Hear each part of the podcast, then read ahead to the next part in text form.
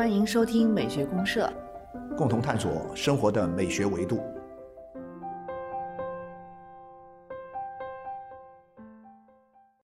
呃，亲爱的听众朋友，大家好，我是生活美学观察家小明老师。我是可可老师，欢迎大家。啊，欢迎大家。可老师，我最近发现网络上有一个很火的词，叫做“润”，您听过没有？啊，润学，我也听说了这个词。听到没有？啊，就说有人说它是从英文那个。呃 rum 这个词啊 rum 这个词呢，就是说一个翻译的音译，音译，然后呢变成润，所以这个润这个词儿呢，其实是一个中西合璧的一个新词儿啊。对，我觉得这个词儿挺有意思，它的解释还得中英文夹杂来来解释。必须要解释这个哈，要括弧，后面有前面是写一个润三点水，然后再括弧，要把这个 rum 这个要写写上去。对，所以它的意思是跑，是吧？对，跑。然后呢，就是说出来这个词儿呢，我心想。其实 run 这个音呢，有很多的音，对，不止可以用很多的词来对。嗯，啊，我说的是这个，比如说我们读音，你要就说跑这个词儿读音啊，就说跑这个意思，这个这个意象，呃，它其实你要翻译这个就读出来这个 run 这个音呢，汉字里可以找到很多，但为什么大家偏偏选了一个润？对对，啊，又有一个润啊，我觉得很好奇。后来我去看了一些有关的这方面的一些资料，哎呀，我发现这里面已经是。有一个什么，就像个现在像一个很有意思的一个框一样，里面装了好多，对，可能不该装的里面的东西都装到里面润学呢？啊，它已经变成一个学问了。学问呢？对，因为润这个字，它从中国传统文化来解读，还相当的寓意丰富。哦，是吗？是吗？对，就包括像诗词里面也很喜欢用这个字嘛。哦，这个字本身在中国的这个呃传统文化来看的话，是一个很好的字。词本身可能比较新，但是呢，我们看了一下啊，包括它背后。像《润学》里面大量的一些解释，其实这个意思倒并不是特别新了。但是它，我觉得它里面它可能把一些就是我们。呃，以前在不同的时期、不同的语境里面所聊到的很多东西啊，嗯，它都以一种新的方式又重新组合到这个，没错没错，呃，这个“润”这个词，以及由这个词所建立起来的，基于这个词所建立起来的一个所谓的新的一门时尚学问。对它，它有当下的语境啊，确实是。那我觉得咱们可以好好的捋一捋这里面的这个“润学”里面的一些这个内在的机理啊，我觉得蛮好玩的，我们可以来聊一聊这事儿。对，尤其是可以结合我们人生美学的一些东西来来讲，好聊哈。啊，好。好，那我们今天如果是你要润学。那柯老师，我们要选一个音乐，对对，我跟跑有关是吧？对，跟跑有关，肯定要跟跑有关。因为我一直在想用个什么样的这音乐来配比较合适。后来我想，干脆我就极端化一点，啊，不是，呃，不是那种慢慢的跑，也飞吗？就跑到飞起的这种感觉，所以我就会想起这个瓦格纳的这个瓦格纳啊，女武神里面的一段最著名的一段这个序曲，啊，中间第三幕的这个一个序曲。就是叫女武神女武神的骑行啊，女武神在这个战场的这个上面呢飞翔，啊，然后他不断把战场上的那些受伤的那些几个战士啊，把他带啊，保护起来，保护起来带回去啊。这个这个音乐呢，我以前也听说过，就是说很多的北欧人啊，北欧人他们在跑步的时候必听啊，必听。那么当你看到一个人越跑越快，越跑越快的时候，你说。这哥们的这个音乐啊，肯定是听女武神的骑行 啊，对他有这种感觉，所以我们今儿来听一下女武神的骑行。这曲子很短，我们分两段听吧。好，先听前面这段，只有几分钟是吧？啊，就几六分钟的一个一个曲分两段。啊，然后我们到最后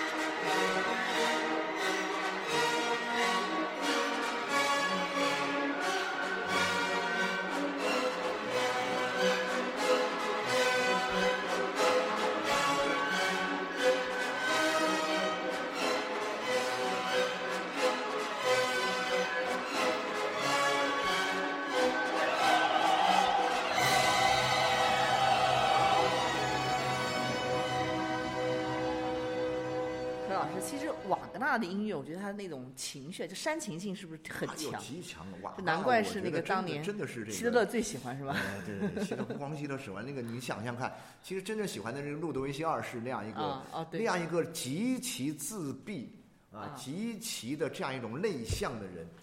这个人就说，到了我们去过德国很多地方，比如说天鹅堡就是他做的嘛，还有这个林德霍夫堡都是他的这个生活的地方。啊，然后他在这个地方呢，就是说这个人呢完全是一个自闭，呃，把自己封闭在一个世界里面，嗯，封闭在世界上，他又很想从里面突破出来，突突围，但是他又又突破不了，怎么办呢？瓦格纳的音乐让他有了一种在精神上，嗯，在性情上突围的这样一种爽感，他。啊，所以其实某种意义上也就是说。一个这样的人，他如果不听这个音乐，他就会死掉的。嗯，他会把自己憋死的。相当于给了一个破口，一个破对，没错，没错，没错，打开了，打开一个口子。但他像，但他人还是还是关在屋里啊，但是他精神自由啊，他就能够继续这样把自己给封闭的活下去啊。所以你看他这个，我们去那些地方，天鹅堡那种看，就是说天鹅堡啊、林德霍夫宫啊那些地方看的时候，人感觉是什么？就是说这个人完全把自己封闭在一个呃与世隔绝的一个。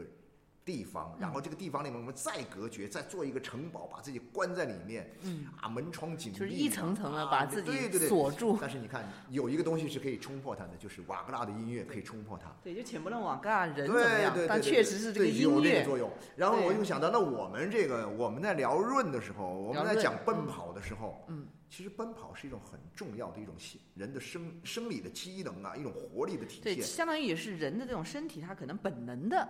啊，对他也有这样的奔跑的啊，奔跑的方式。我们的奔跑激发出我们生命的能量之后，我们就能够冲破我们各种各样的束缚。对它其实只有用这种生命力的一种体现。有时候你心想，我平时我在家里面，我通过沉思的方式，我通过冥想的方式，能行吗？那不行，都睡着了都，是吧？都是听着那种啊，冥想冥想。我有时候我说我我也来冥想一下哈啊，然后睡着了，然后睡着了。催眠不错啊，催眠不错。他他这个沉思和冥想呢，是适合那种就是。你有非常非常多的东西在脑子里面，对对对对对，就是你要把它呃，你把它给按下来，平和下来，对，捋顺的，要对分条缕析的，你要去做这个事情。也或者换句话讲，就是说你这个人的欲望极强啊，然后呢这种活力，哎呀，都是这个荷尔蒙 biu biu 往外冒的时候，这时候我怎么办呢？我来冥想，啊，让自己安静下来，安静下来。嗯嗯。而相反，对于我们更多，当你困在一个里面的时候，当你困在某种。不管是困在一个环境里，还是困在一个自我里的时候，我们其实最需要的其实不是冥想和思考发呆，我们最需要的是什么？我奔跑。啊，所以这是我理解这个润的一个呃一个基本前提吧。啊，对，而且这个奔跑呢，如果说你的身体受限，像刚才这个把自己困在这个天鹅堡的，我们就没办法去奔跑。对对。那我至少精神上可以。我可以精神奔跑，精神的奔跑跟肉体身体的奔跑其实是一样的，他都会大汗淋漓啊。对，我觉得这个润这个三点水，这个它是是。就像洗这个淋浴一样的啊，那种舒爽啊，那种感觉。非常酣畅的啊，酣畅酣畅淋漓的很，是吧？那然后柯老师，其实我看到这个大家对润的一个理解啊，有有很多还是跟我们这种疫情之下，就大家选择去留学呀、移民啊，对对对，啊这样的一种人生选择有关系。好像很多我们国内现在突然一下说这事儿的时候，说哎呀，你看。都这个国外现在也好像躺平了啊，挺舒服了，对啊，也放开了。咱们现在国内你看这挺麻烦的哈，当然其实也都挺好，但是大家评价标准不一样。嗯，所以呢，人家说，哎呀，有些人觉得也很困惑，怎么办？我的出路在哪里？那说那行啊，咱们到国外去啊。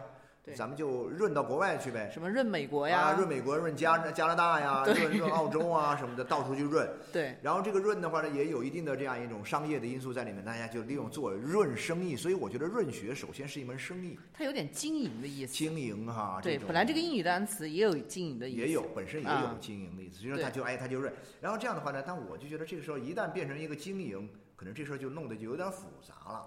对，甚至于有的人还把这个里面就是植入一些这种爱国情感啊、民族主义啊，没必要，就是我们要用这种强大的社会主义的理念。我觉得这帮人是这样哈，就是说你要是觉得说是给自己润到国外去找一个很冠冕堂皇的理由嘛，我觉得可能是说，我其实其实说白了，我认为他们就是逃亡，他们就逃，啊，在这儿觉得很压抑，觉得这没有出路，觉得说内卷卷的已经晕头转向的时候，哎，我卷不卷吧，我把自己卷出去，我把自己润出去，润出去之后呢？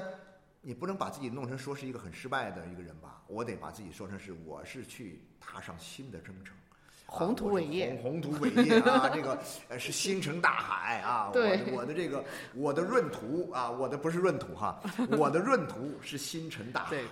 哇，那就把自己突然弄得很高尚、很高大上哈，拯救世界那种感觉，我觉得没必要，咱承承受不了。我反正我个人觉得，呃，有点承受不了。咱们还是踏踏实实就润，奔跑本身的本身就奔跑，就从这个字义上来理解。所以我有时候会想起，当你讲到这东西的时候，我突然想到，好，我们这个以前。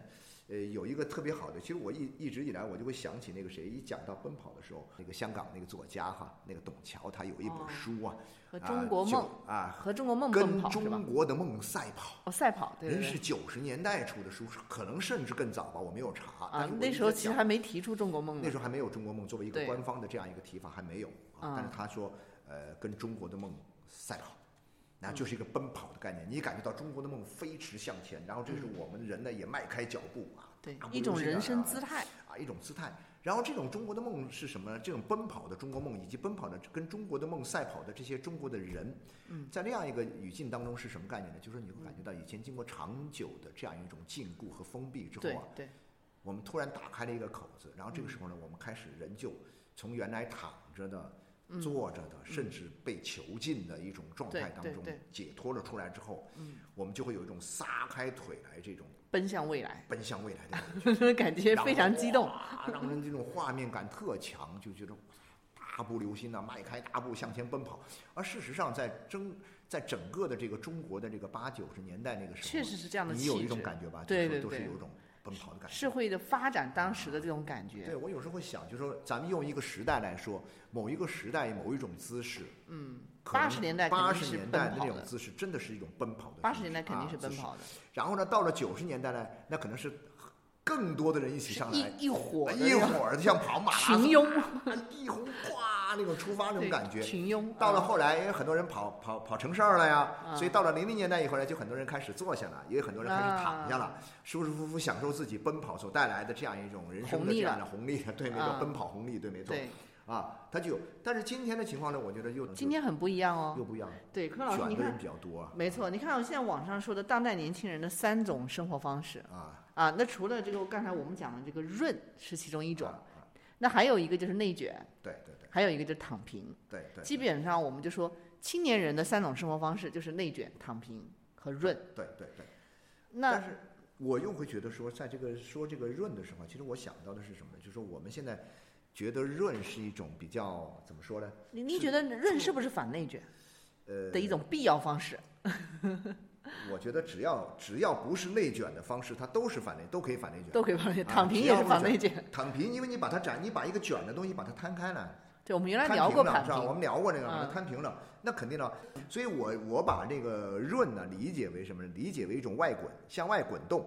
嗯。所以呢，它是内卷的一个必然的结果。对，就是说方向不同了。方向不同了，就我先往内先卷，卷成一个，我原来是一个什么呢？原来是个条状的东西，是吧？嗯。我现在我就像一个席子一样，一个席子摊在地上。嗯。然后呢，我得把那席子卷起来，然后这席子就可以推着往前走了，就这个滚筒上就能往前走了。所以呢，先卷后滚。啊，就是说这个，所以这个润学呀，首先是滚学啊啊，它是滚动，它动起来了，那好就好在什么呢？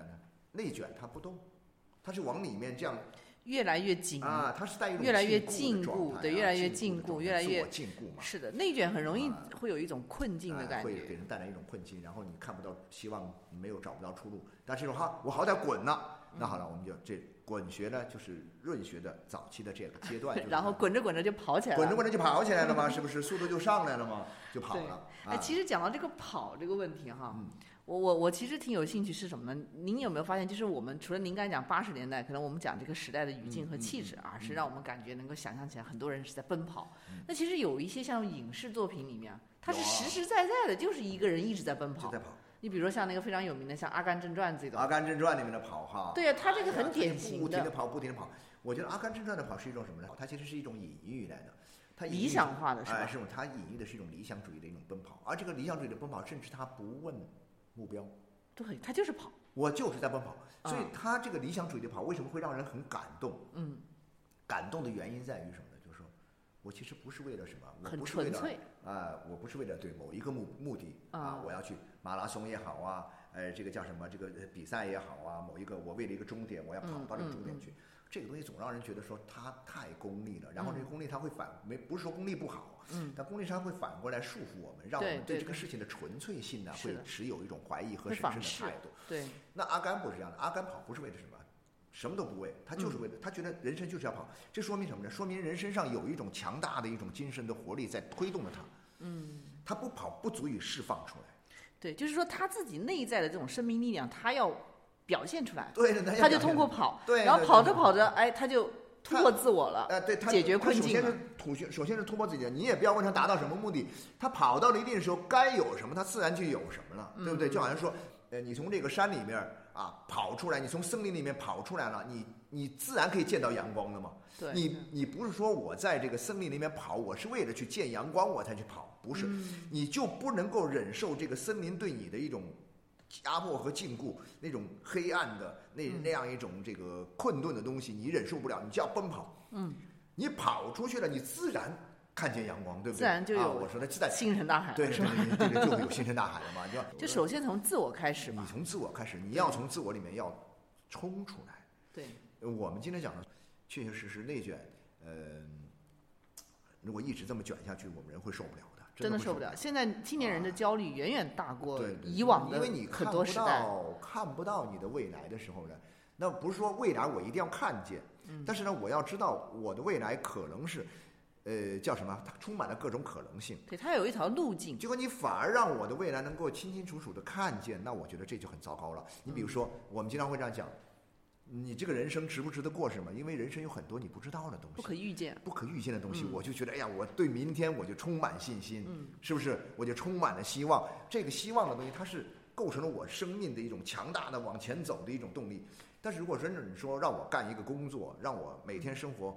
我今天我已经知道了明天，我明天也知道了后天是知道了你七十岁的样子，我知道我七十岁的样子，我也电脑还真的可以做出我七十岁的样子，不把我吓死了呀！对呀，所以我还我还我还敢活下去吗？我真不敢活下去了，我就干脆卷了卷卷死拉倒啊！就 你发现没有？就就是这种状态。对，没错，柯老师，其实我们刚才聊那个阿甘的时候啊，我就感觉这个里面呢，其实要捋一下这个奔跑啊，它其实可能是有两重的含义。含义啊。对，您听听看，是不是这么一个意思？就就可能他第一步，他首先是是。一个突围，就是走出困局的一个办法。对对对。因为我们都知道阿甘当时电影里面是这么塑造的嘛，这样的一个人，他先天就有缺陷，对吧？甚至于他可能是个残疾，但是他要他要突破这个问题的话，他是要从这个困局里面出来，他奔跑。嗯。首先要通过奔跑来改变这个已有的困局。对对对，没错。那然后跑着跑着，哎，他不仅是改变了。他同时其实也超越了，你有没有发现？就是最后他有哎有哎，对他最后就是实现了很多他无法想象的他的人生的可能性。你都没想到，还成了乒乓大使了，就 是对啊，人生的可能性就人生里面的各种各样的东西，他就你都在你奔跑当中实现，在你不停的、持续的、顽强的这个奔跑当中，嗯，一一浮现。对，所以所以您看润这个东西，它是不是就说你首先是为了为了一个困局的突破？就对，没错，就是这个突破，而且是这样，我会有一种感觉是什么呢？就是说。你这个突破为什么奔跑可以有突破？因为奔跑可以激发你的生命的能量，它一方面需要能量，对，但同时呢，它也可以激发你的能量。你能量不是从天上掉下来的，嗯，也不是从地里冒出来的。你的能量是从自己的身体里面被激发出来的，对，而且你自己都不可预估你的能量，不可不可预估。所以这个中间就有一个超越的问题。通过跑步，对你透过跑步把自己身上的能量激发出来之后呢，你突然发现，哇家伙，你就必须要破茧而出，你必须要打破牢笼。这个鲁迅《呐喊》那个小说的这个前言里面写的，哦，他为什么要去唤醒那些铁屋子里的人？嗯嗯，当时其实感觉到是没有希望的，铁屋子里的人也挺幸福的哈，在对，而且一旦醒了很痛苦，醒了很痛苦，找不着出路。嗯。但是呢，人说最后万一呢？万一人家找到出路了呢？你哪知道有没有出路呢？所以我必须唤醒他，唤醒他什么？就是给他一种新的能量，激发他的新的能量。然后这种新的能量就是我可以奔跑，我可以呐喊。嗯，我觉得呐喊在那样一个铁屋子里面，只能呐喊，不能跑步，对不对？没法跑步，只能呐喊，只能呐喊。你喊。你喊着喊着自己就，那鲁迅其实是一个中国的这个新文化运动的第一个呐喊者，我觉得他这个呐喊者在第一批呐喊者当中一个最强音吧，就是让大家喊出声音来，骑士般的对，然后呢，然后你最后你发现你一边喊着，慢慢喊着喊着，你身上的能量激发出来了，你就不得不去奔跑，你就没法慢条斯理的那么爬也好啊，躺也好啊，更也甚至也都没法那样走，慢慢的走了，你就必须要跑了。所以你看新文化运动，五次新文化运动一下子就打开了缺口之后，就带来了一个新的时代。真的是一个新时代。对，但是这个从突破开始。对，首先你得突破。但是呢，突破呢，也许不是说一突破马上就你就成就了一个新的自我，还没有啊，你得持续的跑，你得持续的去润。啊，你得持续润，润完之后，你当你塑造在你奔跑中，你塑造像阿甘那种话，你塑造了一个新的自我之后，嗯，你就超越了，就超越那个自我就被你甩掉了，甩到后面去了，然后呢，一个新的自我就在你的奔跑的这个人生的旅途上，嗯，啊，赫然。啊，这个站立的。啊您这样讲，那我们就可以假设一下，比如说一个人他的人生选择，啊，现在是三三条路，那或者就是说是内卷，内卷就是怎么怎么说呢？比如说我们在一个单位里面，我们四五个人竞争一个位子，啊，我们大家都很拼，每天这个加班加点，啊，但是我盯着这个位子，我就要跟他一直，啊，死磕到底，我们就是这是一种内卷的方式。那另一种躺平，哎呀，反正我也抢不到这个位置了，我只要不把我炒了鱿鱼了，我就每天这么过吧。对对对。啊，这也是一种。对对对对。那。我们这个润它是怎么弄呢？我就干脆从这里走了。柯老师，您觉得他是这样吗？就是我我出国了，你可以这样。我去润呢，我们还是把它分成什么呢？很多种是吧？分成两，其实两个层面吧。嗯。这两个层面是一定有关联的，一个是什么呢？一种是身体之润，一个是精神之润。啊。啊，当然，首先的润，我觉得首先应该是精神上。精神上开始，从精神上开始，就说你要有这个意识，我想要润，但是呢，你不能是等等着别人来给你雨露滋润你啊，你要有这个自我意识，嗯，你得说，哎呀，天哪，这样不行，我得要，我得要，要突围啊，我要突围，但是你你你可能也不一定真的要这个要马上就辞职啊，马上就要去找一个什么别的地儿去那个什么，你不一定这样。但是你就会有这样一个眼光，有这个精神之后，这就是我讲，就是一种人的一种精神能量啊，就慢慢的积累，你慢慢达到一定，也可能你达不到什么程度，你就一直这么哎呀迷迷惘啊、困惑呀，你也许这样耗尽一生，人就这样的。对。然后呢，有的时候呢，哎，你当你这样一种意识强了，越来越强之后呢，你觉得啊，你的精神已经开始这个驰骋在这个星辰大海之间的时候，嗯，你觉得那我人不能跟我的身体脱离啊？对。我的身体必须要动起来。就是我要奔跑起来。你就要开始奔跑了。所以我不认为是身体在先，我认为是精神在先。精神在先之后呢，然后呢，它拉动我们的身体。嗯。因为人有惰性，人你一旦躺躺着了，你身体就不爱起来。对，身体也有惰性，精神也有也有惰性的，所以都是要有新的呃，要从精神上找突破口。很简单，精神上找突破口很简单，就是说你看看看看这个世界吧，你看看这个世界有多大，你想不想出去见？很多人说。斩钉截铁的说不想出去，或者说斩钉截铁的说我死活也要出去。很多人呢，其实是因为根本就不知道外面的世界是什么样，可有可无。他可其实是它就是一个说法，但是我觉得就是说，真正的润学应该是什么呢？真正润学应该是真的是要先放眼看世界啊，你要知道外面的世界。然后知道自我之外那些，比如说你哪怕或者说不一定是外国这个世界，外面的世界指的是一种很很宽泛意义上的一个，其实是一种陌生的经验，陌生的经验，在你之外的陌生经验。你老看一种书，啊，你老看听一种音乐，对你老在你就不行，一类的这种人群里面，对你老在一类的人群，老在一一栋大楼里面，对同一个情境里面。啊，同一个场景，同一个情境里面，然后呢，你做的事儿又是同一种环境里面，你这样肯定不行，对不对？那我相信人总有厌倦的时候。这个人的精神很容易厌倦，但是有些人呢就这么着了，他能够找到其他的弥补的方式。但是有很多的人他是，精神一到了这个时候，他就会一定会要在这个里面去找突破口。对，他是对精神需求比较高的人，对，他会比较难以忍受这种精神的荒芜的感觉，对，就好像完全没有精神养分的感觉，那他就会觉得这种生命就特别没没劲。没错 没错没错，这个养分到了一定的时候呢，你的身体就会强壮起来，嗯，啊，奔跑的欲望就会强烈起来。啊，然后就会有一个，然后就会有啊，然后呢，这个时候呢，你就开始去寻找一个先突围，突围之后，我们再去寻找新的自我了啊，各种去吧。然后呢，在这个过程中不断去建构，不断的建构，你就会慢慢把自己，哎，一个新的自我，慢慢慢慢的，你就在奔跑的过程当中，在这样一个产生啊，产生啊，我我非常同意您刚才这个观点，但是我我其实也觉得也有可能有另一种可能性，啊就比如说像我们讲精神上，它可能会有惰性嘛。有啊，比如说我们在一种环境里面，我们已经习惯了，我们对陌生经验其实也没有什么好奇，没什么期盼了啊。那这种情况下，很难调动我们精神上的这种，就是对于润的这样的一种需求的时候，我们是不是可以先让身体动起来？也可以哈。就身体先动起来，我们先先每天，比如说我就给自己制定一个计划，我每天我我就有时候就这狂样跑一阵没错没错，狂跑 就硬跑，嗯也不是在一种什么有明确的这样一种精神的这样一种动力的这个支撑下，但是你就是说我必须要跑，因为你你至少来说，你觉得我跑起来了之后呢，我们以前也做过一些聊聊天的一个节目，你发现你的啊人生活的体验你就会有所改变。对啊，然后呢，慢慢的在这个基础之上呢，然后你就，哎，在你的身体里面就滋养出了这样一种什么精神上的某些追求自由的花朵。啊。啊，然后这种哇埋下了种子。啊埋下了种子，呃，开花结果什么的，呃，其实是两个这路径，也是一个路也径，对，也是。一个路径。当然，很多时候就是说，呃我说我更提倡先从这个精精神之入手开始，啊，因为这个我们之前聊过的马拉松，您还记得吗？就我记得嗯你会发现，这个跑步这件事情啊、跑啊，奔跑这件事情啊、嗯。它作为一个身体的这样一种机械的运动啊，嗯。它容易会让人上瘾。啊，上了瘾之后呢，就会你在这件事情当中，你就会哎不断的沉迷在这里面，觉得这个事情很好玩。至于跑步为什么要跑步嗯。啊，然后呢，你的东西这个到底你会这个跑步思考多少是吧？思考多少？其实最后你发现很又有很多的跑奔跑族啊，啊。他最后他就是迷恋于奔跑本身呢、啊，他的那种精神上的东西呢，我觉得就是说有有点那个，好像不是特别的这种旺盛，精神上的这样一种拓展性。所以我有时候会觉得还是要先主题先行啊。现在我们讲，你精神上啊不行，我要去精神上我要去寻找到一种呃，不断的去寻找一种差异度啊，嗯寻找一种就是你精神上的远山啊，远山的呼唤那种精神上的远山。